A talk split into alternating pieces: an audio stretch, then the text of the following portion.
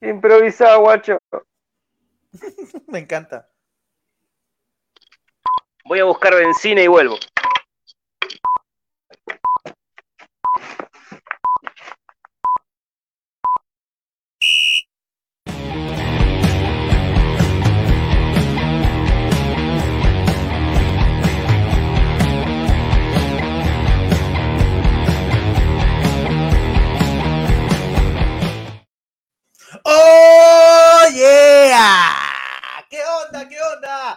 Bastardos infelices. Bienvenidos, bienvenidos a Dame Gol América. Ya estamos en 2023 y andamos con Tocho Morocho.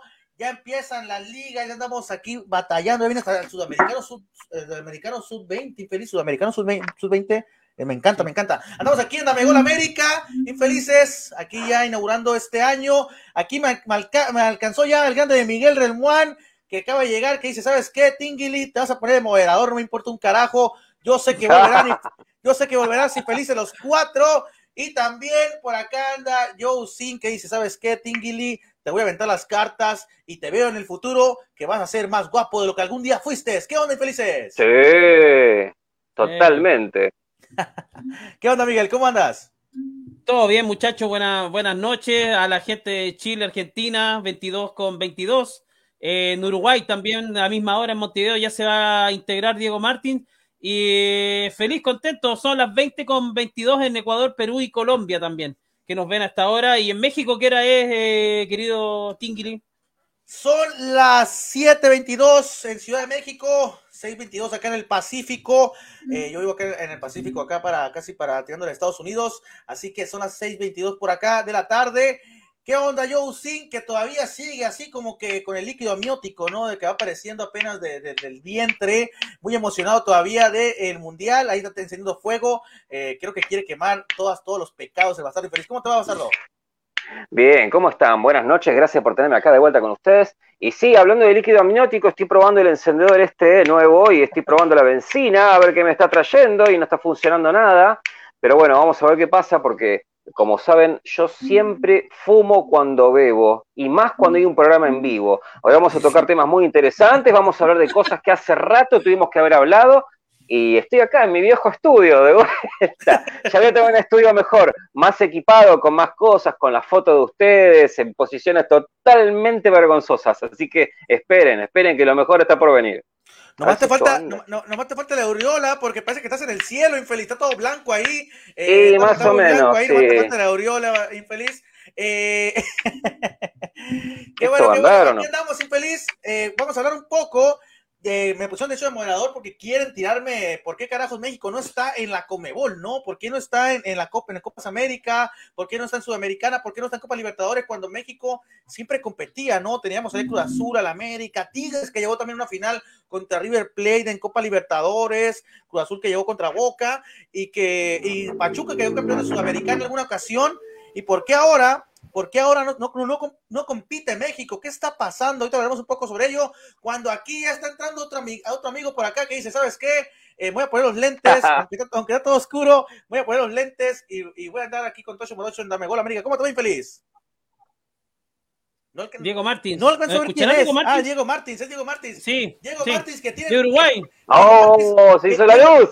Diego Martins, el uruguayo, que, que la verdad que como que le cortaron la luz, como que le cortaron la luz porque no tiene luz ahí en Infeliz, está, está, está, muy oscuro. ¿Cómo está Infeliz? ¿Cómo andan? ¿Todo bien? Todo bien. Bien, bien. ¿Cómo anda la audiencia de Dame Gol? Hermoso. Diego Martins tiene nombre de, de, de, de, telenovela, ¿no? Infeliz, así como de las telenovelas colombianas. Eh, ahí viene Diego Martins con, con su novia, bien, bien, bien, bien acá, ¿no? Bien, bien, bien entrado. Diego pues Martins Orozco de la Cruz. Diego Martins Orozco de la Cruz, el próximo, el próximo proxeneta de, de, de este lugar. Oiga, sí, el grande, por supuesto. El grande, el grande, el grande de el Diego Martins y feliz ya, ya, ya se, hasta se me rompió. Polémica. Se me rompió hasta el, el botón infeliz cuando dije no. eso. Cuidado, eh, cuidado, que, que, hay mucha acción aquí. Infelices. Desmonetizados. Ya directamente con el tema que nos truje Chencha, que es por qué Mexican o, o, o, si México le hace falta también a la Conmebol. ¿Quién, quién extraña más aquí en Infeliz? Miguel, ¿quién extraña más aquí en México a, la, a ir a Copa América o Libertadores? O la propia Libertadores que, que, recibió mucho dinero porque por los, por los, ¿cómo se llama? Por los clubes mexicanos que ganan mucha gente, atraen mucha, mucha, mucha, mucha gente mexicana también de, de, Estados Unidos y que eso le daba un poco más de potencia a, la, a las Copas América también, infeliz. Sí, eh, eh, eh, es una pregunta que nos hemos hecho en este lado del, del continente, claro. Tú estás allá y obviamente sientes y, sabes que la competencia en Conmebol es mucho más competitiva, valga la redundancia, pero em, creo que México merece y debería estar en este sector. ¿Por qué? Porque siempre le dio esa, esa pasta, esa, esa, esa cuota de, em, de protagonismo, también de incertidumbre. Eh, a ver, lo que yo me acuerdo de México y de las competencias de clubes mexicanos, por ejemplo, en Conmebol, fue lo de eh, lo de Pachuca, cuando Colo Colo pierde esa final de la Sudamericana con Pachuca, eh, prácticamente los equipos mexicanos venían haciendo buenas campañas con, con Cruz Azul, me acuerdo una final de Copa Libertadores con Boca, eh, por ahí em, Chivas de Guadalajara también llegó bastante arriba, pero em, después algo pasó, México ya empezó a, a quedarse en las competencias de CONCACAF a nivel de clubes y, se fue perdiendo un poco esa mística de hoy día los clubes, eh, no vamos a desconocer que los brasileños y los argentinos son los que se llevan la hegemonía de estos torneos de clubes, pero eh, por ahí vendría bien una inyección competitiva de un club mexicano, por ejemplo, en una Sudamericana, una Copa Libertadores. Creo que están las condiciones dadas, por ahí se habla de que podría volver en México a estas competencias. Y lo que a nivel de selecciones, me parece que que México también le da un, buen plus. Eh, me acuerdo de varias Copas América, la de Ecuador, el 96, donde México hizo buena campaña, peleó el tercer y cuarto lugar con Chile. Y, siempre tuvo, siempre me acuerdo del, Jorge Campos, de este arquero que era pintoresco, que siempre en las Copas América fue titular, que Batistuta em, le convirtió dos goles en una final. Me parece que en Ecuador fue esa Copa América donde, donde eh, Argentina se proclama campeón y México llegó a esa final, a esa gran final. Así que creo que em, debería México eh, replantearse, eh, volver a esta competencia. Un poco lo que hizo en este caso Australia cuando pide cambiar de confederación para ser más competitivo. A veces no es por menospreciar a la gente de CONCACAF, pero la competencia en Sudamérica es muy fuerte. Si no, preguntémosle a Kylian Mbappé.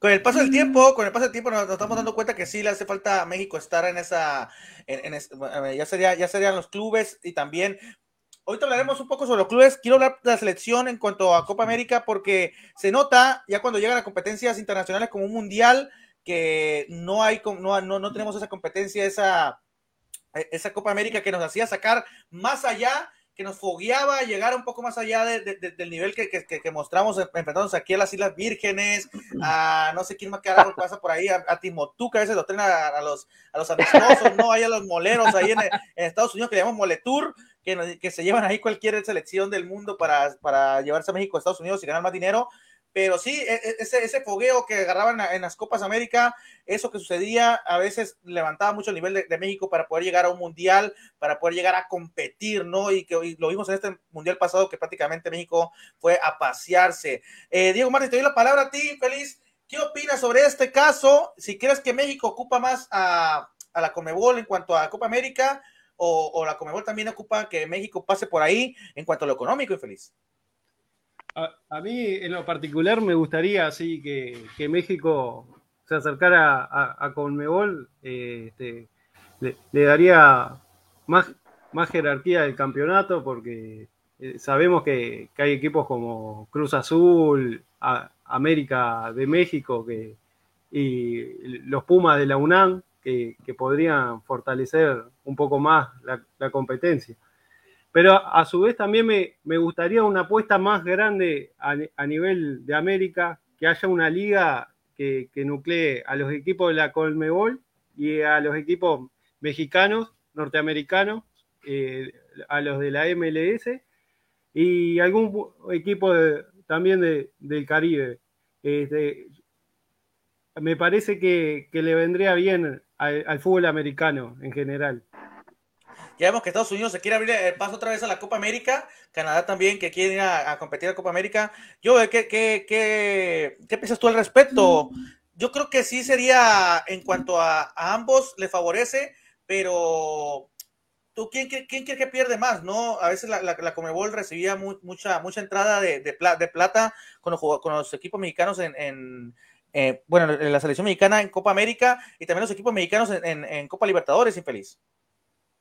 Mira, yo lo que creo es que desde que México eh, se emancipó, entre comillas, y fue a la CONCACAF, eh, para mí a nivel futbolístico fue un golpe durísimo. No solamente le quitó prestigio, que por supuesto le debe haber traído mucho dinero, porque otra no se me cruza en la cabeza, sino que a nivel selección también. Vos fijate el declive que tuvo la selección mexicana de que está en la CONCACAF.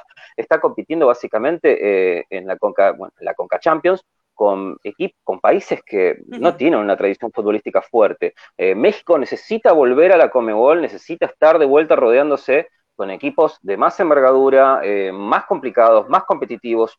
Este, necesitamos equipos mexicanos en la Libertadores, por favor, porque es Brasil, Argentina, Brasil, Argentina, últimamente Brasil es casi el 90% y necesitamos una balanza que equilibre un poco más. Nosotros no nos olvidamos de las épocas de la América, que la América ha traído equipos tremendos, mismo el Santos Laguna, mismo el Cruz Azul. Eh, nosotros empezamos a conocer a los equipos mexicanos por las campañas que tuvieron en las Copas Américas y en las Sudamericanas. A mí me parece un despropósito y un desprestigio total y enorme eh, que no se está viendo el gran panorama eh, que México está enfrentando con esto, que no solamente lo afecta a nivel clubes, sino que también lo afecta a nivel selección. Le está quitando competencia, es una locura. Yo no entiendo hasta cuándo van a seguir con esto. Tienen que hacer algo urgente porque México va a caer, va, a seguir cayendo. Está cayendo, si bien la Liga Mexicana siempre tuvo dinero, últimamente está teniendo cada vez más, tiene grandes jugadores, pero salió del panorama, salió del, del, radar del fútbol grande. Tiene que volver, definitivamente. Le está haciendo muy mal esto al fútbol mexicano. Eh, ya, dejando de lado la selección, hablando ahora, ahora, directamente a clubes, porque quería separarlo un poco. Ahora llegando directamente a clubes, que ya tocamos la Copa Libertadores, ya dejando la Copa América de lado. Eh, y en cuanto a selección, ya los jugadores infeliz ya no quieren venir a México porque no está la Copa Libertadores en competencia. Hay jugadores como Arturo Vidal, que lo siguió el, el Club América durante tantos años y que parecía que iba a llegar a alguna ocasión. Zamorano también parece, eh, Zamorano parecía que metía mano ahí, también Fabián Stay para porque podría llegar Arturo Vidal a América. No llega, ¿por qué? Porque quise Arturo Vidal, ¿no? Porque prefiero irme a, a Sudamérica a jugar Copa Libertadores, pues, porque además de que voy a ganar un poco menos, eso sí voy a ganar un poco menos que en México, pero eh, voy a estar en competencia, aún quiero estar en competencia, quiero ganar la Copa Libertadores. Y también yo digo que cuando Tigres, y esto yo, yo, no, la verdad, aunque no, no, no, me informé, cuando Tigres fue a buscar a Guiñat para traérselo con 29 años de Marsella, le llegó con un proyecto de Copa Libertadores. No creo que Guiñat haya querido venir al fútbol mexicano a pasearse por aquí, eh, nomás a jugar, a, a, jugar contra el Atlas, contra Tijuana, contra Querétaro, no. Su idea era la Copa Libertadores porque sabe que también eso da un plus más allá. ¿Y qué pasó? Que los primeros años jugó Copa Libertadores, estuvo muy feliz y parece que los últimos años ya también el propio Niguiñada está bajado de nivel de lo mismo, ¿no? De que se ha quitado ya la Copa Libertadores, llegaron hasta una final, Tigres llegó a una final de jugar contra, contra River Plate con un Guiñat estupendo, así que ya, ya, los jugadores tampoco quieren venir a México, o sea, ya, ya lo, Luis Suárez prefirió irse al Nacional que, que venir aquí a, a, jugar con México que pagaba más, prefirió también, ¿quién, quién acaba de fichar por allá? Creo que es hasta Santos Borré, parece que quiere más ir a Sudamérica, aun cuando Tigres le quiere pagar a una River. millonada, por eso una millonada también, sí. eh, le quiere pagar una millonada a Tigres, eh, pero aunque River Play paga menos, juega Copa Libertadores. ¿Qué opinas al respecto de esto, Miguel? Sí. Que, que, la verdad también es ese escaparate que ya está perdiendo México. Sí, eh, a ver, eh, hay que entender que, por ejemplo, el caso Santos Borré, que tú lo decías bien, él viene de jugar en la liga alemana, en el, en el, en el Frankfurt, me parece, sí, entra Frankfurt, y, y, y, tuvo buenas participaciones. Ahí, ahí, se está duplicando un poco el audio. Vamos. Ahí. Ahí sí, ¿aló? ¿Sí, hola? Perfecto. ¿Quién sea, Alfredo? Sí, se escucha una música de fondo, pero no sé quién sea. Ya, ahí, no, ahí, ahí, ahí, ahí ya salió. Bueno, eh, lo que te decía, eh, eh, hoy día los jugadores ya están ponderando eh, competencia más que dinero. Y por ahí, eh, de que, y, y, voy a retomar el tema del Mundial. Si Argentina salió campeón, es porque Argentina eh, algo está haciendo bien. Ya por ahí siempre desvirtuamos que los jugadores argentinos están en la liga, en la liga europea, que la liga de Argentina quizás puede ser una liga un poco eh, débil si lo hablamos respecto al dinero y cosas así, pero, pero Argentina es, un, es, una cuna de jugadores importantes, de ahí sale, de ahí salió Messi, de ahí salió toda esta camada de jugadores que hoy día son campeón del mundo. Entonces, creo que lo de Santos Borré de decir, bueno, no me voy a la, Liga Mexicana y me quedo en River Plate o voy a River Plate es porque quiere buscar competencia y ser protagonista a nivel sudamericano. Eh, yo lo decía una vez que ganó el, Campeonato Mundial Argentina. Eh, este campeonato nos va a ayudar a, enaltecer y a en, eh, robustecer las competencias sudamericanas, que estaban muy capa caída, que mm, prácticamente este, este, este medio, medio árabe de Brasil de tener tanto dinero, el, el, petro brasilero de traer tanto jugador, quizás no estaba ensegueciendo y obviamente ellos están un, peldaño, dos peldaños arriba de los argentinos, de los uruguayos, de los chilenos y etcétera, y ahí para abajo los colombianos, Perú y etcétera. Entonces, eh, que, los jugadores estén mirando volver a Argentina, a Brasil o a, o a, Perú o a Chile y no ir a México y no ir a, Estados Unidos, a la MLS, que paga muy buen dinero, creo que es bueno, interesante. El jugador está ponderando más eh, intensidad, calidad de juego, más que dinero, que, es lo que a veces nos está complicando a nivel competitivo. Sí, concuerdo que, que, y se ha notado, se ha notado en, todos los aspectos, tanto en selección como en clubes, como también a la hora de que, como le comento, de venir jugadores, ya no quieren estar, eh, ya no quieren llegar aquí a México porque no hay esa competitividad. ¿Quién que va a querer enfrentarse a Querétaro, no? A Tijuana, a equipos que, pues, la verdad no, no, te van a ofrecer nada. Y ir a jugar a la Conca, la Conca Champions allá contra el Seattle Sanders, el, el Toronto, no sé qué carajo le ponen a veces allá que pues no, no, no llega a De hecho, ya hasta pierden las CONCACAF los, los, los, los, clubes mexicanos. Digamos que Los Ángeles ya, le ganan, la América perdió contra Los Ángeles una semifinal. Eh, el Toluca, el Toluca también. Pierden finales el Toluca ha sido un gran equipo también. El Toluca, ha sido un gran equipo también, ¿eh? Una buena, una buena a principios de los, de los 2000, pero pues lamentablemente no, no, no, no, no, no sé qué pasa por la, por la cabeza de no querer ir a Sudamérica porque piensan que como en Estados Unidos hay más plata, pues se quieren llevar todos los partidos para allá y pues la verdad eso le, está dando una Mauser a México. Yo, eh, ¿qué piensas al respecto también en cuanto a los jugadores, a nombre de jugadores que ya no quieren venir aquí a jugar con, los clubes mexicanos? Bueno, eso es totalmente es una consecuencia. Eh, no es nada raro. Los jugadores quieren vidriera y la vidriera de la Copa Libertadores es enorme. Vos fijate el fallido que tuvo Suárez. Eh, Suárez no quiso ir con River, terminó yendo al Nacional, tampoco el Nacional tuvo suerte, tampoco le fue tan bien a pesar de haber ganado la Liga en Uruguay. Este, Martín sabe un poco de eso, aunque en este momento ha desaparecido. Este, pero totalmente, es como yo decía antes, es como que ya no, no es la vidriera que era México antes. En México habían grandes jugadores y estaban en un gran nivel. Em, bueno, sin ir más lejos, los jugadores que yo reconozco como Zambuesa, eh, como, eh, bueno, eh, Chaco Jiménez, también han tenido, como decía, yo nombré al Toluca, yo me acordaba de que el gran arquero Luis Islas estuvo en el Toluca un gran tiempo haciendo un excelente torneo en el América, han tenido jugadores impresionantes, incluso lo han tenido al Piojo López, a Gualilla, a aquel jugador africano también. bueno, también recordando la época de las Copas Américas, que le ganamos a un gran México, con un Campos en el arco. En ese momento eh, México tenía otros jugadores, tenía otra clase, eh, eh, equipos que han salido también, como el, bueno, uno de mis preferidos, el Toros Nesa, que tenía un equipo tremendo, también con el, Pony Ruiz, bueno, con el Tony Mohamed. bueno, aquellas épocas de Bebeto que no funcionó. también el gran arquero con el que estuve hablando con vos, Tingli, el arquero que tuvo el Toros Nesa, que fue un arquero que estuvo suplente en México 86, que era un arquerazo que Larios el arquero, no me acuerdo el nombre. Sí, Larios, Larios. Y bueno, después también enterarme de algunas noticias de algunos jugadores mexicanos que prometían muchísimo y se apagaron. O sea que México está pasando por una situación de jugadores que no están rindiendo como antes. Este Laines, que iba a ser un excelente jugador, lo están queriendo devolver, no saben a quién dárselo. Yo digo, pero ¿cómo? Está en un equipo de media tabla de Portugal y ahora va a volver. Yo algo está pasando. Hay una desmoralización muy grande en el fútbol mexicano a nivel jugadores y encima los refuerzos que no vienen. Los jugadores que por ahí se están queriendo volver a países como Argentina o como que los que quieren ir al Colo Colo. Eh, no sé, yo veo que hay un desmadre importante. Tienen que empezar a pensar en grande. Tienen que ponerse en modo vidriera. Los jugadores que se van a vender de ahí a Europa traen mucho más dinero y por supuesto eh, traen mucho más, eh, más, más luz, más color. Eh, el fútbol mexicano tiene que volver es un gran, fue un gran animador en las Copas Libertadores y por supuesto en la Copa América. No, esto no puede quedar así. Está todo muy desbalanceado. Eh, México tiene que pensar en grande. Ya hace rato que estoy diciendo, ¿cómo puede ser que México no esté apuntando al gran escaparate? Eh, se están quedando.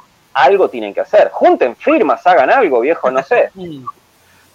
Para no, para, no, para no, volverlo esto no tiene MX, que ya lo, ya lo hablé el día de ayer y nomás para cerrar este tema de, de los jugadores que dices, eh, en cuanto a la venta en cuanto a la venta a Europa, es que cuando quieren vienen a buscar aquí un mexicano, le suben demasiado el precio, infeliz. Y, y en vez de, de, dar opciones para que el futbolista mexicano salga, los clubes lo que hacen es eh, darles trabas o sea, si, si ven, llega el Panathinaikos, un ejemplo, y pregunta por un jugador, te ofrece 5 millones de dólares, tú le, eh, eh, como ves el interés, le subes a 8, le subes a 9 y prácticamente, ¿qué hacen los, los, clubes europeos? Se, se, marchan, ¿no? Y prefieren ir a buscar a Sudamérica. eso es lógico, es lógico, eso es lógico.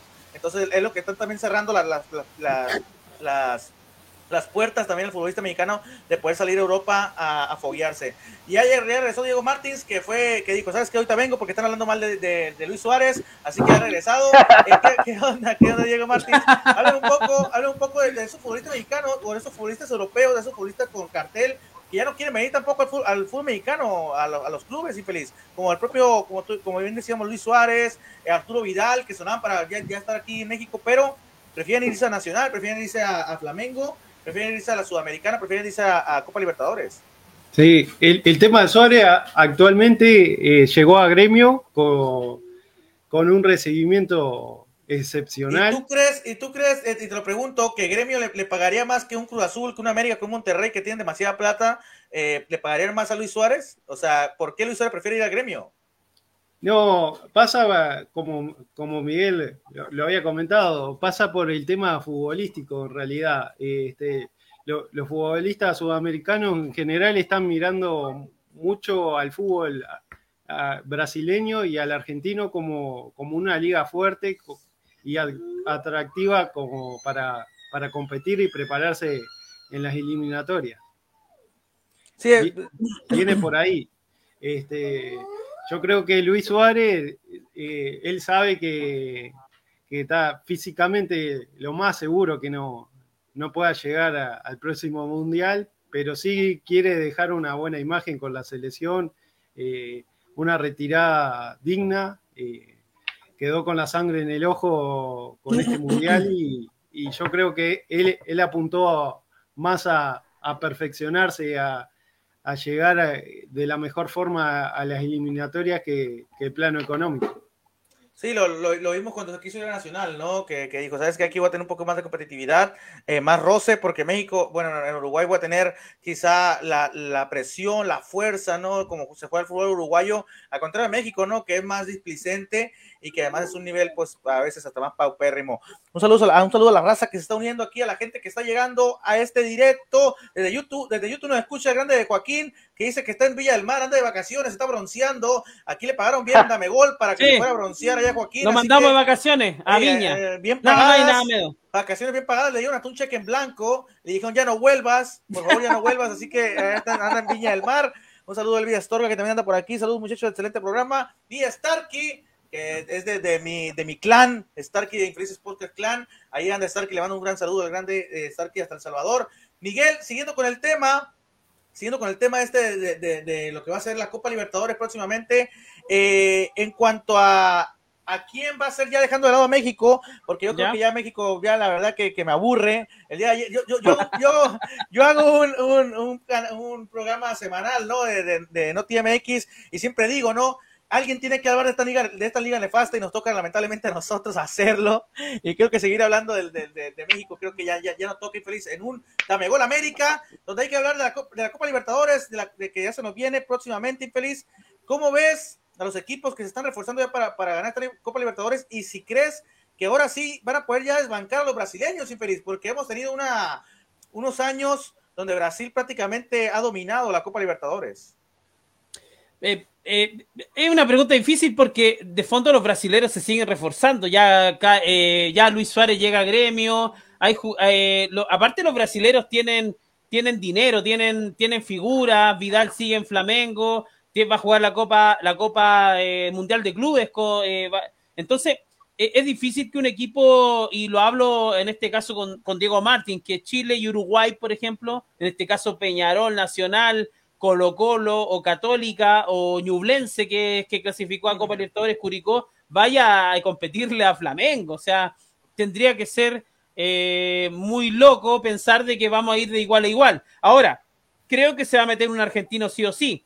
O, o, Boca o River o, o, por ahí alguna sorpresa. Eh, creo que los argentinos se van a arreglar para poder competirle a los brasileros. No va a haber tanta hegemonía brasilera. ¿Por qué? Porque los argentinos vienen agrandados y, y saben que esa Copa Mundial también le va a generar un, un envío anímico importante en estas competencias de torneo. Eh, Argentina va, va, a ser protagonista de Copa Libertadores, pero no creo que le quitemos el trono en este año a, a River o a Boca o a Flamengo o a Fluminense o a Palmeiras. Creo que de ahí va a salir el campeón de la próxima Copa Libertadores. Por ahí se va a meter una sorpresita. Yo, eh, Schubert Swing, que no está ahora, sabe que se metió Barcelona de Guayaquil en su momento en las semifinales de Copa Libertadores y, y por ahí puede haber una sorpresa. Quizá un equipo uruguayo o un equipo colombiano puede dar la sorpresa este año en Copa Libertadores. Voy a hacer que te mojes, Miguel. ¿Quién crees tú, o sea, de Ecuador, de Chile, de Uruguay, eh, que, que, pueda dar la sorpresa en, este, en, esta, en esta Copa Libertadores, porque de los nombres que están llegando, los nombres que están manejando, posiblemente alguna llegada para poder competir en esta Copa Libertadores. ¿Quién cree que pueda dar la sorpresa? Como tú mencionas, ese Barcelona de Guayaquil, que creo que estuvo en aquella, en aquella ocasión en el grupo de, de, de Boca Juniors, que le complicó, creo sí. que fue cuando le complicó que prácticamente Boca Juniors tenía que ganar todos los partidos para poder avanzar a la siguiente ronda con un Barcelona que estaba intratable. Eh, ¿Quién crees ahora que pueda hacer esa campanada con los nombres que tiene actualmente y con los que suena? Mira, no, no, es por quedar bien con mi amigo Diego García, que está en esta, a esta hora durmiendo en, en, España, pero Alianza Lima a mí me, me suena que ha, se ha reforzado bien, o sea, hay buenos nombres ahí. Perú. Por, Perú, sí. Eh, creo que Alianza está armando un equipazo, por ahí eh, en lo local creo que lo que mejor se ha reforzado es Colo Colo, perdió a su goleador Lucero, pero también ha llegado jugadores buenos como Carlos Palacios, que es un, es un volante creativo de la selección chilena, muy importante, viene de Brasil, del Vasco da Gama. Eh, Leandro Venegas, que era el goleador de Independiente Avellaneda, llega a Colo Colo sí. también.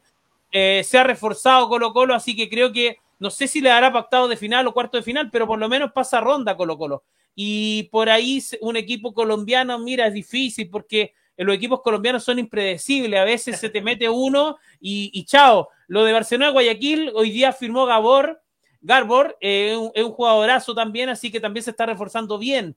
Eh, por el lado de, ya de ahí, a ver, eh, Uruguay, creo, bueno, siempre Nacional y Peñarol hay que tenerlo en cuenta, son equipos que, que siempre van a dar la talla. Por ahí Montevideo Wander, por ahí se puede meter otro, pero de fondo los uruguayos tampoco hay que dejarlos.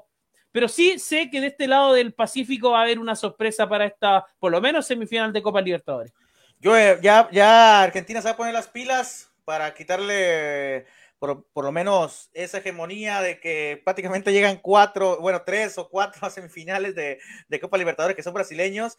Ya eh, Argentina se pone las pilas con, como River lo hizo hace unos años para, para, para quitarle la hegemonía a, esta, a estos equipos brasileños que se siguen reforzando y que siguen teniendo finales de Copa Libertadores, infeliz. Sí, es muy difícil quitarle hegemonía a los brasileros, más que nada por la terrible inyección económica que tienen. Ustedes fíjense que Gremio, viniendo de la B, ascendiendo de hace poco, contratan a un jugador como Luis Suárez, o sea que se lo están tomando en serio. Y yo creo que cada vez Brasil está haciendo la diferencia, están yendo a más. Y en nuestra Liga Argentina estamos dependiendo pura y exclusivamente de Boca y River. Y antes teníamos a Racing, teníamos a San Lorenzo, teníamos a Independiente, teníamos a Rosario Central. Eh, hoy en día está cortado en dos. Es cada vez la ley del embudo, cada vez se va cortando cada vez más. No hay nombres rutilantes en este momento. Se ha querido traer jugadores de afuera, como aquel caso extrañísimo de Cavani, que incluso muchos hinchas lo fueron a buscar allá al. ¿Cómo se llama? al aeropuerto y se han encontrado con las manos vacías y aquella, aquel de Suárez de volverse a River, de ir a River justamente. Eh, más allá de eso, este, los equipos están teniendo buenas respuestas. Eh, este técnico nuevo con River hay que verlo, a Michelis, y básicamente eh, yo creo que está cada vez más difícil. Me parece que la balanza se ve más inclinando para el lado de Brasil y ya lo está haciendo demasiado predecible, lo está haciendo incluso hasta aburrido.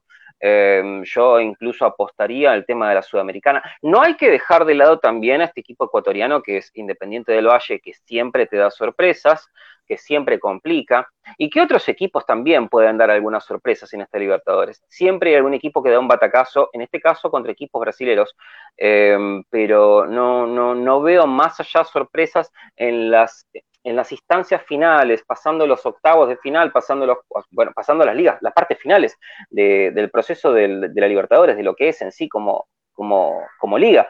está muy complicado. De hecho, antes teníamos a Liga de Quito, el Barcelona andaba muy bien, de hecho anduvo con un, con un buen proceso anteriormente, pero eh, cada vez se está haciendo más corto, hay que poner un poquito más de fuerza. El Colo Colo se está armando, pero cuando Colo Colo larga un jugador bueno, ¡pac! enseguida se lo compran, enseguida se lo llevan. Esto pasó con Pablo Solari. Yo a Pablo Solari lo quería ver jugando en Colo Colo. Lo que pasa es que como siempre, juega bien, se destaca, ¿qué hacen? Lo llevan a River, lo llevan a Boca y de ahí lo venden a Europa. Yo igualmente siempre hablo con Miguel Remuán y hablo con Joaquín, digo, por favor nacionalicen a Pablo Solari antes de que lo hagamos jugar con la selección, cosa que es muy raro. Solari, no creo Solari que ocurra. sonó en América de México, sonó en América. La América lo buscó Lindo mucho equipo. tiempo a Solari, pero lamentablemente eh, River fue que se, se eligió por River cuando se, se supone que ofrecían casi 10 millones de, de dólares por él, pero aún así nunca llegó, nunca llegó a Club de América. Digo que por lo mismo, ¿no? No, no te da esa, esa, esa visión de poder llegar a Europa. Y quizá Pablo Solari es lo, lo que piensa también jugando para River, ¿no? Que te da más visión de poder llegar. Yo, entonces, ¿quién sería para ti el, un- una de las sorpresas de, de esta Copa Libertadores? Viendo los demás países. Una de las sorpresas de esta Copa Libertadores, eh, bueno, mira, yo me estoy yendo para algún equipo ecuatoriano, me estoy fijando mucho en River, a mí me parece que River le va a ir bien, me parece que River tiene un técnico que es medio tapado, que es como lo que pasó con Scaloni en la selección, hay que prestar atención a River, me gusta cómo se está armando, me gusta el equipo que tiene, hace rato que está sacando pibes de las inferiores muy interesantes, y los vende muy bien también, eh, yo le pongo unas fichitas de mi lado a River. Del lado de Brasil, eh, como siempre, eh, la, la cosa no sale entre Flamenco, entre Palmeiras, es siempre lo mismo, se está tornando un poquito aburrido el tema. Pero bueno, me gustaría ver, por supuesto, a clubes tapados, me gustaría verlo a Colo Colo, me gustaría verlo Colo Colo resurgiendo de a poco, siendo de vuelta una amenaza como lo fue en los 90, este, y bueno, por supuesto, intentar hacer una puja para tratar de que los clubes mexicanos vuelvan a la Copa Libertadores y que nos den una mano para aplacar un poco esta hegemonía de los brasileros, porque ya se está volviendo demasiado previsible. Sí, como tú me mencionas, eh, esa llega- eso que lleguen tantos brasileños a semifinales, o sea, que haya tres brasileños en, una semifina- en semifinales de Copa Libertadores, o sea, es prácticamente, y que, las finales sean brasileñas, pues también tú te quedas con el ojo cuadrado, ¿no? Dices, qué carajos, ¿no? Entonces, prácticamente, ¿qué quiero ver, no? Mejor me voy a ver la Liga Brasileña en vez de ver la, la- Copa Libertadores. Como que, que llegó, que llegó Fluminense, que la verdad no tenía mucho, que fue más una sorpresa, y de todos modos llegó a una final de Copa Libertadores, ¿no? Eliminando a Palmeiras. Eh, Diego Martín, te doy la palabra. A ti, para ti, eh, ¿quién crees, si crees que el, que el- que el fútbol argentino, si River o Boca o Racing pueden darle competencia a los brasileños? Y también, cuéntame un poco si crees que habrá una, una sorpresa como la de Barcelona de Guayaquil, que llegue a unas semifinales, unos cuartos de final en, en la Copa. Libertadores que viene infeliz. Sí, co- coincido en lo mismo, en que eh, va a estar entre e- equipos brasileños y argentinos la definición de la Copa Libertadores, pero sí se puede dar alguna sorpresa ahí por ahí con algún equipo ecuatoriano, colombiano o chileno. Este, yo le pongo alguna ficha también a, a un equipo chileno a nivel de Copa Libertadores. Y a nivel de Copa Sudamericana va a estar más entretenido, por, por lo menos de, de nuestro lado, porque eh, Peñarol, por ejemplo, se, reforzó muy bien en este periodo de pases. Eh, Nacional, una vez que sale de la, Libertadores, le entra como la sangre en el ojo con Peñarol y, apunta a, intentar ganar por lo menos la, Copa Sudamericana. Y, hay varios equipos uruguayos que, podrían dar alguna buena imagen en, en Copa Sudamericana. Eh, en cuanto a Libertadores, eh, es, es entre Argentina y, y Brasil y, hay- y por ahí algún equipo más sudamericano que, que se pueda meter.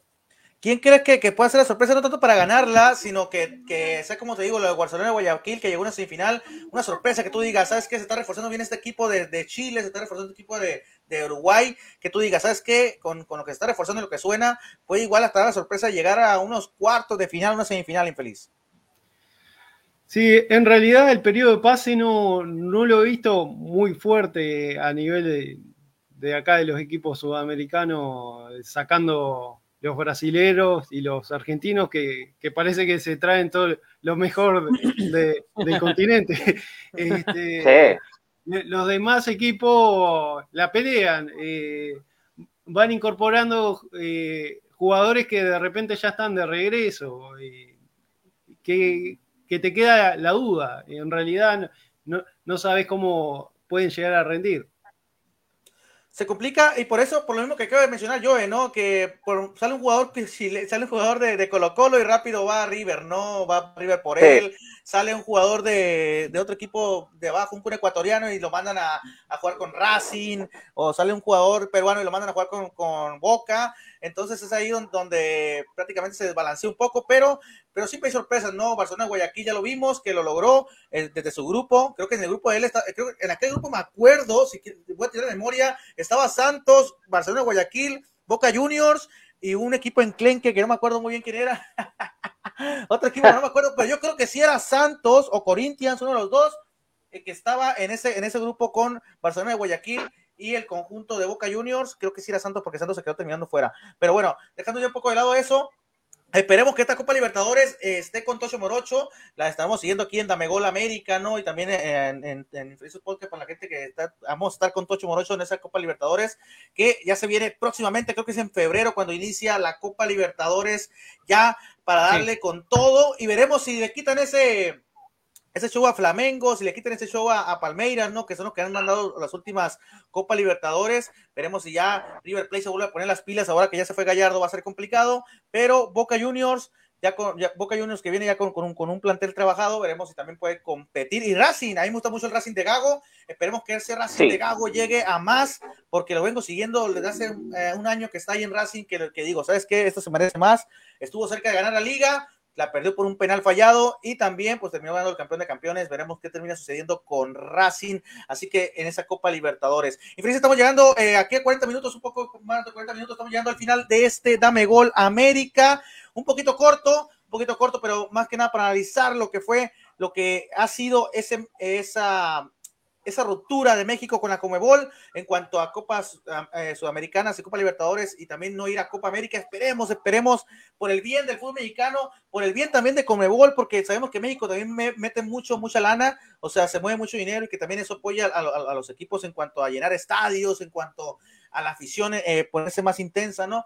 Entonces México siempre pone ese picante, ¿no? No solamente picante en los tacos, sino también picante en el fútbol infeliz. Eh, Diego, un placer coincidir aquí contigo, infeliz. Nos estamos viendo próximamente aquí en Dame Gol, infeliz. Igualmente, eh, an antes de cerrar, quería comentarles un poco este, eh, la, ronda de amistoso que, se está llevando a cabo en Uruguay. está enfrentando equipos argentinos con equipos uruguayos. Por lo general, les está yendo mejor a los equipos argentinos en, en definiciones por penales. Este, sorprendentemente. Eh, y ahora, en estos momentos, está jugando Peñarol en el campeón del siglo contra Estudiantes. Va ganando Peñarol 3 a 2. Eh, un partido muy parejo. Estudiantes viene de caer con la sub-20 uruguaya por, por 3 a 0. Eh, los titulares eh, en el primer tiempo le ganaron 2 a 0 a la selección uruguaya y, y después hubo un recambio eh, y en el segundo partido Uruguay ganó 3 a 0. Y Uruguay, lo que está haciendo en estas pretemporadas es, es enfrentar equipos competitivos como, como, son Estudiantes, Vélez, Colón de Santa Fe. Oh, y... estudiante, estudiante, ya no es competitivo, infeliz. Estudiante no es competitivo. no, pero el ritmo del fútbol argentino ellos vienen con otra dinámica. Nos, nosotros acá somos muy, muy pausados con, con el arranque. Muy tranquilo. Sí, sí. la demoramos mucho, mucha burocracia, este, hay, hay demasiada política en el medio que, hace demorar los campeonatos. Y a nivel local, eh, llama la atención eh, el refuerzo que, ha tenido Montevideo Wanderers y, la apuesta que, ha hecho a, nivel nacional. Este, Montevideo Wanderers tiene varios equipos filiales eh, a, nivel de, Uruguay y, ha venido haciendo una política de acercamiento con esos equipos y, jugando una serie amistoso que, que, ha llevado una preparación linda de, Montevideo Wander y, ha incorporado buenos jugadores eh, del medio internacional y, local. Este, por ejemplo, incorporó a Mario Rizo de Nacional, a Gonzalo Camargo de Defensor, a Francisco Cerro, volante argentino que, jugó en Aldo Civi, a Santiago Ramírez, proveniente de Nacional, y a Ramiro Costa, delantero argentino que viene de Atlante de México. Muy bien, perfecto. Eh, infeliz, yo lo único que le espero que no me haga, por favor, Uruguay Sub-20, que me quite a mi loquito Abreu. Hay que traérselo para acá, sea, hay que traer ese infeliz para acá, porque es lo único que le pido a la Sub-20 que no me quita a loquito Abreu. Pero bueno, ya, ya, ya, ya está ahí la, la, liga, bueno, los equipos, los uruguayos que están ya fogueando. La próxima semana, de hecho, hay un Racing contra Boca Juniors, el, el 19 creo que es, eh, un partido interesante, creo que sí, el Racing contra Boca. Pero bueno, eh, yo he un placer coincidir otra vez contigo por aquí, infeliz. Eh, aquí en, en Damegol, en Feliz Podcast, por todos lados, coincidir contigo siempre es un placer. Y basado infeliz, yo también bebía en los directos hasta que, hasta que me di cuenta que me estaba fregando la garganta, infeliz. Así que tampoco bebas en los directos, infeliz. No bebas en los directos, infeliz. No, totalmente, totalmente. Hay que cuidarse porque mente sana, cuerpo sano, por supuesto. Y más que nada en un programa de fútbol. No importa, yo igual fumo tabaco, un tabaco que no tiene filtro ni nada por el estilo. Uy, ¿quién está emergiendo de las profundidades? Uh. Desde España, a ver. Alguien, alguien trajo, alguien reunió las esferas del dragón e invocó al señor Schubert. Lo único que tengo para decir nada más, Robinho con 38 años vuelve al fútbol y Ricardo Centurión, aquel polémico crack jugador argentino, va a ir a Barraca Central al equipo del caballo del comisario, el señor Tapia. Con esto cerramos, le doy la palabra a Schubert. ¿Cómo anda Schubert tanto tiempo? Se nos va el faro, ¿Se nos va, se nos va a Ecuador? Usted, buenas noches con todos. Usted está de, moderador hoy día, ¿no? Sí. No, el, moderador, el moderador soy yo, infeliz. Te, iba a dar paso, te iba a dar paso, pero ya, ya, me estás. No, porque soy mexicano, me estás denigrando, infeliz. Yo soy, yo soy moderador, es, porque soy mexicano, infeliz. Es porque soy mexicano. Aquí acaba de llegar Schubert, prácticamente para cerrar el programa, pero no sé si vayan a seguir. Yo, sí, vamos a seguir. Bueno, a seguir entonces. Eh, le, doy el paso a Miguel. Eh, un saludo, Suber. Eh, me tengo que ir, me tengo que ir ahorita para un, un, un mandadillo, pero un placer coincidir. Muchas gracias. Muchas gracias por darme otra vez aquí la moderación y por darme invitando infeliz. Nos vemos, Suber. Pilas, pilas. Como, como esto parece mercado negro, la gente se va, la gente llega. esto es como. Es todo muy sospechoso. Eh, es eh, todo el sospechoso. Otro, el otro está que fuma, ahí mismo se fuma te dejo, Te dejo a ti, te dejo a ti para que tomes mi lugar, ah. ¿Ves? Te, te, lo cedo ahí, te lo cedo. Perfecto. Además, modera, tú, modera tú. Saber, Además, modera tú para que... Para que... Un abrazo y, y, te queremos ver, queremos ver a México en la Conmebol. Esperemos estar por ahí próximamente, pero nos vemos. No van a clasificar nunca al Mundial si viene México a Conmebol. a Copa América, feliz, a Copa América por lo menos. Eso es otra cosa. Oiga, este, me, sorprende que el señor eh, Joaquín se encuentre en Viña del Mar, deja el, eh, programa votado, no le bastaron los dos meses de vacaciones. Yo vengo volando en el carro casi matándome para llegar a conversar por lo menos 10 minutos con ustedes. El otro anda por París, se largó, se largó Europa, no le interesa, está de vacaciones, dice que está con, con su familia, que está viendo a Messi, que odia a Messi, detesta a Messi, pero lo va a ver a Messi al estadio. No le entiendo. Estos, son, estos madridistas frustrados son, son... Madridistas. Son magníficos, ¿no? Dicen odio a Messi, odio a Argentina, pero los van a ver, pues. Pagan boletos para ir a verlos, pagan cientos de euros para ir a verlos. Yo la verdad es que no entiendo. Denme un segundito, por favor. Ya regreso. Opa, la, la. se va, no sé dónde se va Schubert. Bueno, por mientras saludamos a Joaquín Ormazábal, que claro, decía Saludos muchachos, dice también desde Viña del Mar, está Joaquín disfrutando de, de esas merecidas vacaciones. También acá está Elvis merecidas vacaciones, deja de ser alcahuete. Qué manera. Dice Elvi Astorga, saludos muchachos, excelente programa, mirada desde lado diferente, salen de lo habitual, que es lo de los Carcuros, Chapacás y Solabarrieta. Esos son tres periodistas antiguos acá en Chile, así que ahí le pega una crítica eh, Elvi Astorga. También eh, Starkey eh, dice, hola amigos, saludos desde El Salvador y también Gabriel Jorquera se conecta y dice, saludos amigos. Eh, Schubert, cuéntanos cómo ha estado el, mercado de fichaje allá en Ecuador, Barcelona, cómo se está reforzando. Recién hablamos con Tinguili de, la sorpresa de Copa Libertadores. Él no, nos daba una ronda y nos decía quién va a ser el equipo eh, sorpresa en este torneo de Copa Libertadores de este año. Yo dije Barcelona, ojo con él. En Ecuador creo que es el más fuerte y podría dar la sorpresa. Por aquí en Chile se hablaba de Colo Colo, Alianza Lima se ha reforzado bien y en Uruguay, bueno, siempre eh, se la arreglan para estar arriba. ¿Alianza qué? ¿Alianza qué? Alianza de Lima. Ojalá nos toquen en el mismo grupo para ubicar a este señor y para, que una vez se baje de la burbuja en la que vive. Es que a mí, sabes que yo, yo soy muy respetuoso cuando, cuando entendemos nuestras realidades, ¿ok? Y no, no es ciencia decir que el fútbol ecuatoriano ha mejorado muchísimo y hoy por hoy es la tercera, eh, es la tercera liga más, más importante. Ahora, eh, ¿Yo por qué digo esto? Porque siento que Perú es, es, una selección, es un, es un, país que no ha mejorado mucho, que más bien ha retrocedido. Eh, y eso precisamente habla de, de, la realidad de la Copa Libertadores América, ¿no? Porque, por ejemplo, eh, Alianza Lima es un equipo que no viene bien. De hecho, es considerado, tengo entendido, el, más eliminado de la Libertadores. O sea, es un término muy, muy drástico. Déjenme entrar a mi cuarto porque estoy acá invadiendo a la gente. Eh, hay, un tema, Y quiero que ustedes, eh, para conversar, y hay que hablar del tema del faro también. Yo sé que tenemos poco tiempo, pero hay que, hay conversarlo. A ver, rapidito. Yo siento que Barcelona se está armando bien. Siento que han venido buenos jugadores, pero igual falta, ¿no? Yo les cuento a priori que voy a estar en, en Miami eh, cubriendo la pretemporada de Barcelona. Vamos a viajar para los partidos amistosos que tiene Barcelona en, Daytona Beach eh, y también en Miami Beach y tendrá un tercer partido en Dallas, ¿ok? Por allá por Texas. Después siento que Barcelona, es más, acaba de cerrar una incorporación, ay, qué tierno. Acaba de cerrar una incorporación Barcelona con Fernando Gaibor, eh, es el nuevo volante central de Barcelona. Lo anunciamos.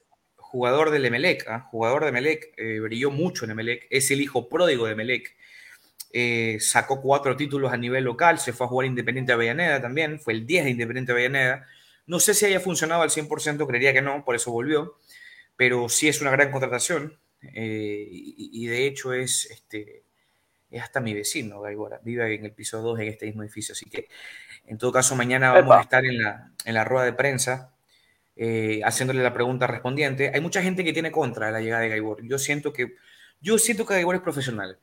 Siento que Gaibor es un tipo preparado, siento que es un tipo que va a dar todo por la camiseta. No lo siento como un típico niño malcriado que llega a un equipo que no le gusta y va a jugar mal. No lo veo así, lo veo muy profesional. Ok, eh, y bueno, después eh, te cuento yo eh, que Emelec está yendo a Argentina. Emelec, va a ser, Emelec va a hacer la pretemporada en Córdoba. Allá van a... Muy lindo. van a tener dos o tres compromisos también por allá por Argentina y luego se van a Estados Unidos obviamente eh, copiándolo a papá, porque ellos tienen que copiar todo lo que hace Barcelona, si no, no son ellos. Eh, tendrán uno que dos partidos por allá por los Estados Unidos y luego volverán para la explosión azul. Eh, la noche amarilla, bueno, increíble, ¿no? Viene el Kun Agüero. Para mí va a ser un, un, lujo tener a un, a un, astro, porque para mí es un crack el Kun Agüero. Dentro y fuera de las canchas, es un tipazo. Siento que es el pueblo, siento que conecta muy bien con la gente, siento que, no solamente por lo que hizo en la cancha, insisto, es, es un tipo 10 de 10, ¿no? Eh, y bueno, se suma uno más, un invitado más para la Noche Amarilla. Ya vino en el 2016 Ronaldinho, 2017 vino tu Diego Forlán, eh, en el 2018 vino, me parece, Andrea Pirlo, 2019 eh, estuvo viniendo por acá Ricardo Cacá, o viceversa, fue 2018 Cacá y después Pirlo, no me acuerdo el orden, pero 2020 vino del italiano 2021 vino Macherano, 2022 eh, vino Carlitos Tevez, el Apache, fuerte Apache, y este 2023 vendrá el Kun para esa noche tan especial para el barcelonismo entero, y que de hecho vamos a despedir a nuestro capitán, eh, que estuvo desde el 2009 hasta el 2022, tanto tiempo, eh, dos títulos, nos salvó también del descenso, estuvo en las buenas y en las malas. Estoy hablando del argentino Matías Oyola, que salió de River, oh.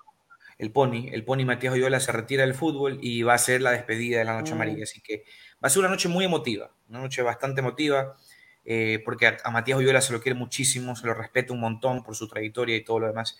Y bueno, el tema que no nos gusta hablar eh, acá es el tema del faro.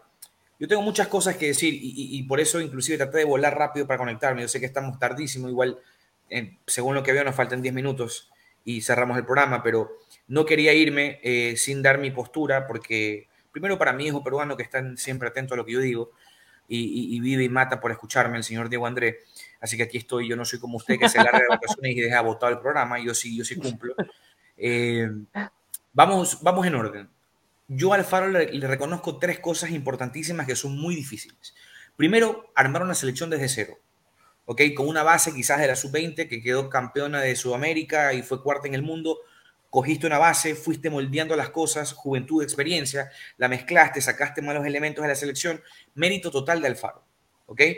Logró hacer lo que todos veíamos imposible, porque ustedes recuerdan lo que yo decía, es imposible que Ecuador clasifique a este mundial. Yo lo veo para el siguiente trabajarlo. Y Alfaro lo logró, logró lo imposible, porque eso fue tal cual. ¿ok? Alfaro le metió 6 a Colombia, le metió 4 a Uruguay, le ganó eh, a, varias selecciones, dejó afuera a Colombia, dejó fuera a Chile, le ganó a Chile, le sacó a Chile 4 de 6 puntos, a Colombia 4 de 6 puntos. Eh, entonces son, son resultados que cuando tú dejas selecciones potentes, más grandes que la tuya, hablan muy bien y resalta muchísimo eso. ¿ok? Entonces, eh, por ese lado e, era todo perfecto. Ahora, el problema de Alfaro viene en el Mundial. Y no solamente por, por el último partido, que hay mucha gente que lo, lo, mata por eso. Yo lo, yo lo mato por otras cosas. Primero, la algunas convocatorias a mí me sorprendían y yo decía, hay nombres que no tienen que estar. Y a mí lo que me molesta mucho es cuando se toca la lista de convocados. Siento que Alfaro se dejó imponer, yo lo siento, no lo aseguro, lo siento. Siento que Alfaro se dejó imponer futbolistas de Independiente del Valle o de la Universidad Católica. ¿Y por qué nombro estos dos equipos? Porque, o coincidencia, estos dos equipos son los que están al mando de la federación, presidente y vicepresidente, etcétera, con, con, la selección nacional. Entonces, uno sí se pone a mal pensar a veces. Uno como periodista tiene ese instinto. Y lo que más nos llamó la atención para mal fue cuando en la convocatoria del Mundial, primero, eh, lo dejan fuera Byron Castillo, que lo entendemos, creo que él tuvo que entenderlo también, pero lo que no estoy de acuerdo yo es que se haya traído a un jugador de la Serie B que no había hecho un solo gol en, en Serie A, que nunca había estado en un proceso de eliminatoria, que ni siquiera se había puesto la camiseta de la selección nacional, y lo llevas a un mundial, y lo llevas a este, a este chico Kevin Rodríguez. ¿okay? El problema no es que sea muchacho, el problema es que no a la selección tú no llevas a, una persona que nunca fue parte de un proceso o que nunca ha jugado en la selección nacional. Peor una copa tan importante como la Copa del Mundo. Dio a mal pensar muchísimas cosas. Oh, sorpresa, se acaba el Mundial, el chico juega a la variante, entra dos veces antes que los referentes de Ecuador que estuvieron en la banca, como Angelito Mena, que fue parte del proceso, uno de los mejores futbolistas de la Liga MX, hoy por hoy. Alfredo no me hubiera dejado mentir, pero ya se fue. Ángel Mena en el León, en el Cruz Azul, etcétera, etcétera. Sentado, y lo dejas a este muchacho que juegue 15 o 20 minutos por partido y encima, ¿saben lo que pasa? Viene, se acaba el Mundial y Kevin Rodríguez, oh sorpresa, lo, lo paga Independiente del Valle. O sea, más obvio morían, me explico. O sea, eh, son cosas que uno no, no puede dejar pasar. Y para rematar, ¿saben lo que pasó en el Mundial, muchachos? La selección de Ecuador tuvo de dos a tres días libres después de cada partido. Para que los niños se vayan al desierto, para que los niños se tomen fotos, para que los niños disfruten de shopping. Y yo pregunto, ¿ustedes creen, por ejemplo, que una selección seria como la argentina, como la brasileña, le van a decir a los niños, niños, vayan, sean libres, porque ustedes han de estar muy estresados de estar en un hotel siete estrellas con PlayStation, billar, aire acondicionado y Netflix ilimitado. Vayan a distraerse. Por Dios, fuimos muy, muy, muy tibios. Y lo que más me sorprende es que la prensa ecuatoriana solapó esas cosas.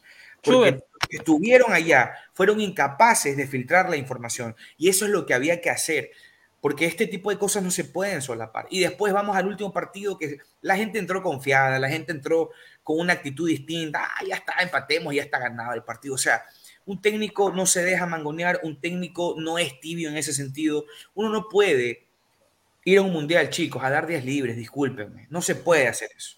Son errores de concepto, son errores de, de, de, son incoherencias que un tipo como Alfaro no debería tenerlas. Y la convocatoria que les digo habló muchísimo. Y ahora se hablaba de negociaciones. Yo les voy a ser muy sincero. Yo creo que les dije a ustedes aquí en este programa yo lo escuché a Alfaro despidiéndose en el último partido del Mundial. Ni Alfaro quería quedarse, ni Ecuador quería renegociar. Habían cláusulas que Alfaro pedía que eran impagables, habían cosas que Alfaro mismo daba a entender que no, yo ya no quiero, mijo, ya, gracias, ahí nomás. Y Ecuador lo mismo, Ecuador votó a dos asistentes técnicos de la selección nacional sin consultar. ¿Qué significa eso? Que ya estás quitándolo del camino. Insisto, ninguno de los dos quiso continuar el proceso lo más sano era que Alfaro salga.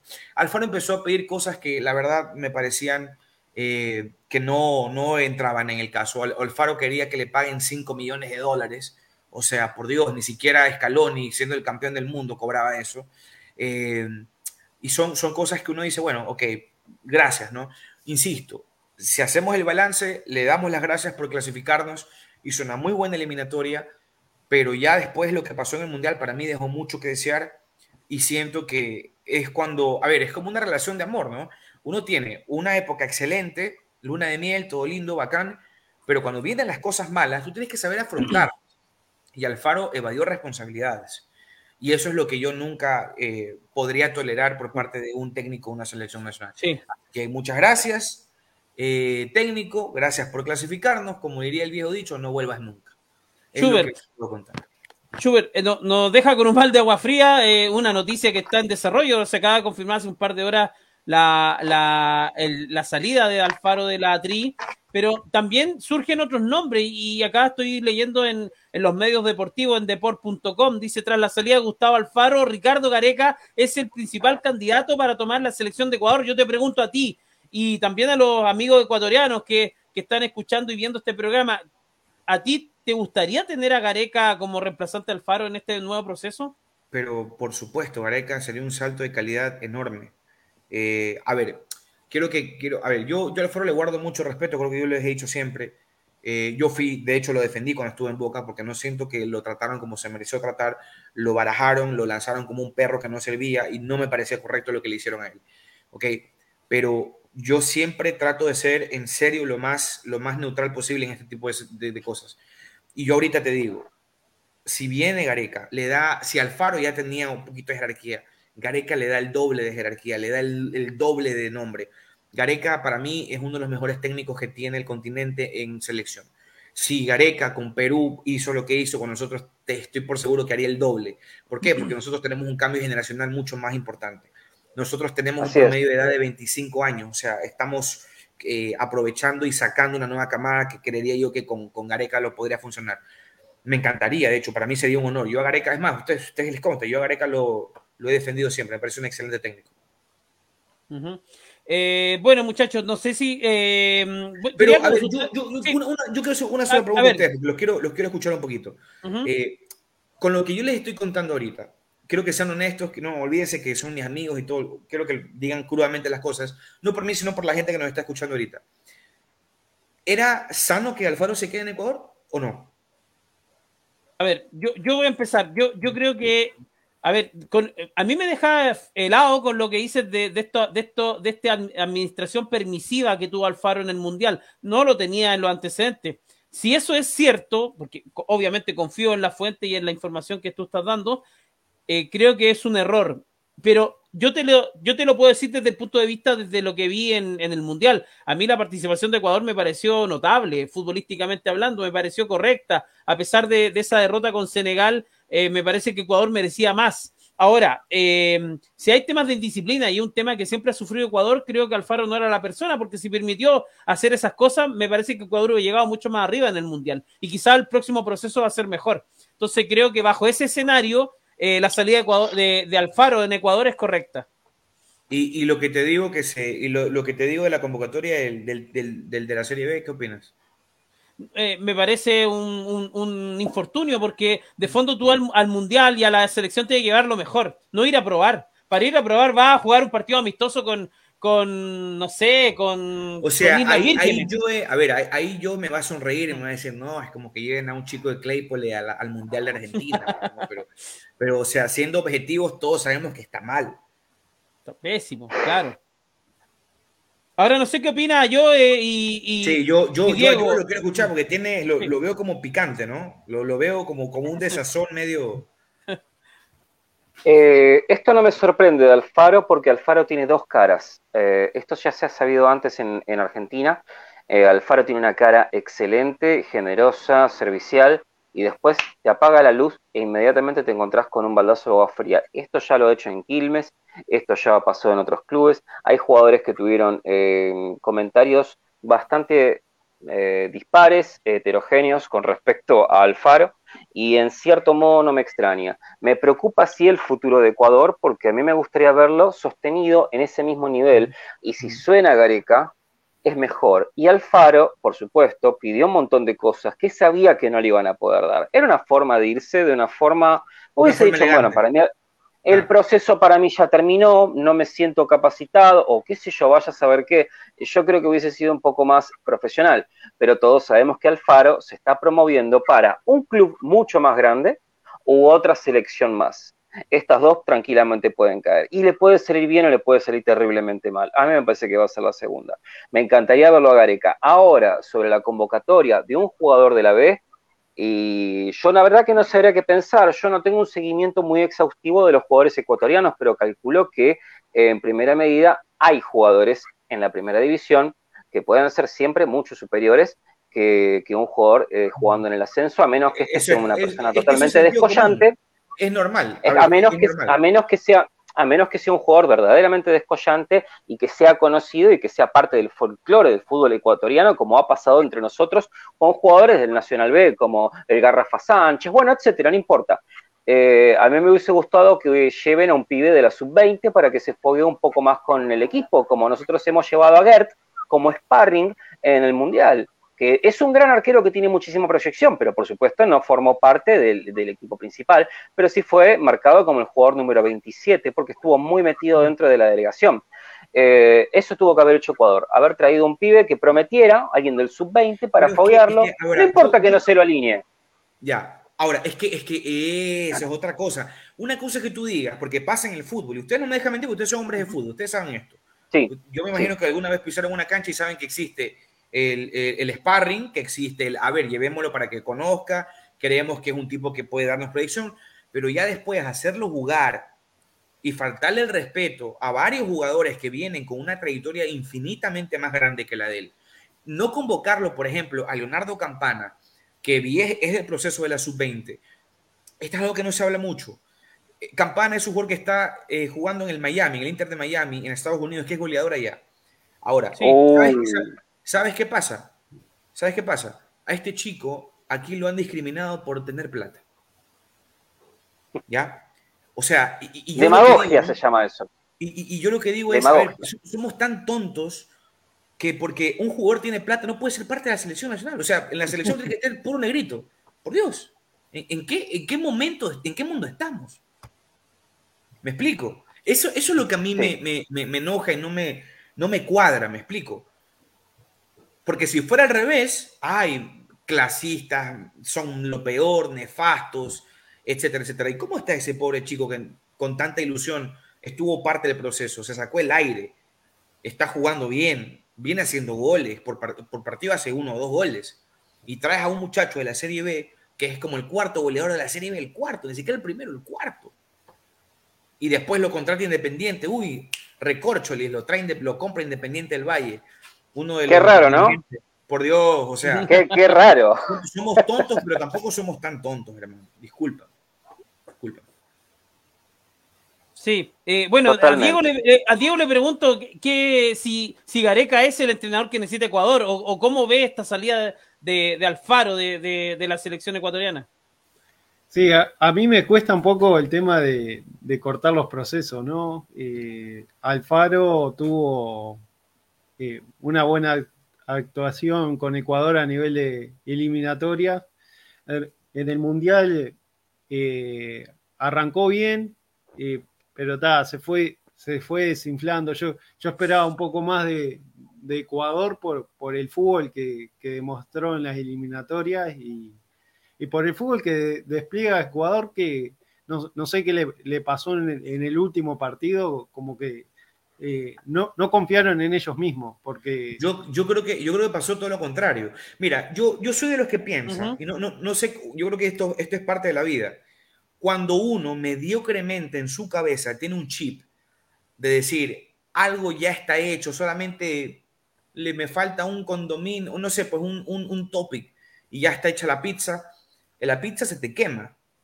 Y eso es lo que pasó. Yo más bien siento que hubo exceso de confianza, de que, ay, muchachos, ya está, ya, ya sacamos cuatro puntos, ya empatamos con Holanda. Pues, o sea, si le empatamos a Holanda, no le vamos a poder empatar a Senegal. Y encima planteamos mal el partido. O sea, yo la verdad es que no, no, no entiendo, pero espero que venga un técnico con, la capacidad, porque acá no, la cosa no es, no es tan fácil. ¿no? Es más, yo, yo me atrevo a decir que nuestra prensa, incluyéndome, cada vez somos más exigentes y creo que forma parte de, o sea, yo estoy cansado de, y yo como ustedes defiendo a Ecuador cuando tengo que defenderlo, porque cuando tengo que atacarlo, lo ataco. Y, y, yo siento que ya es momento de dejar, por ejemplo, la estupidez promedia del ecuatoriano y pensar, no, la Copa América, vamos a ver qué tal está el equipo para ir al Mundial. O sea, ya es momento de que Ecuador sea y se ponga, se apriete los pantalones y, y, ponga primera marcha y se vaya para, competir, porque no me sirve de nada la típica frase jugamos como nunca, perdemos como siempre, hermano. No me sirve ya eso.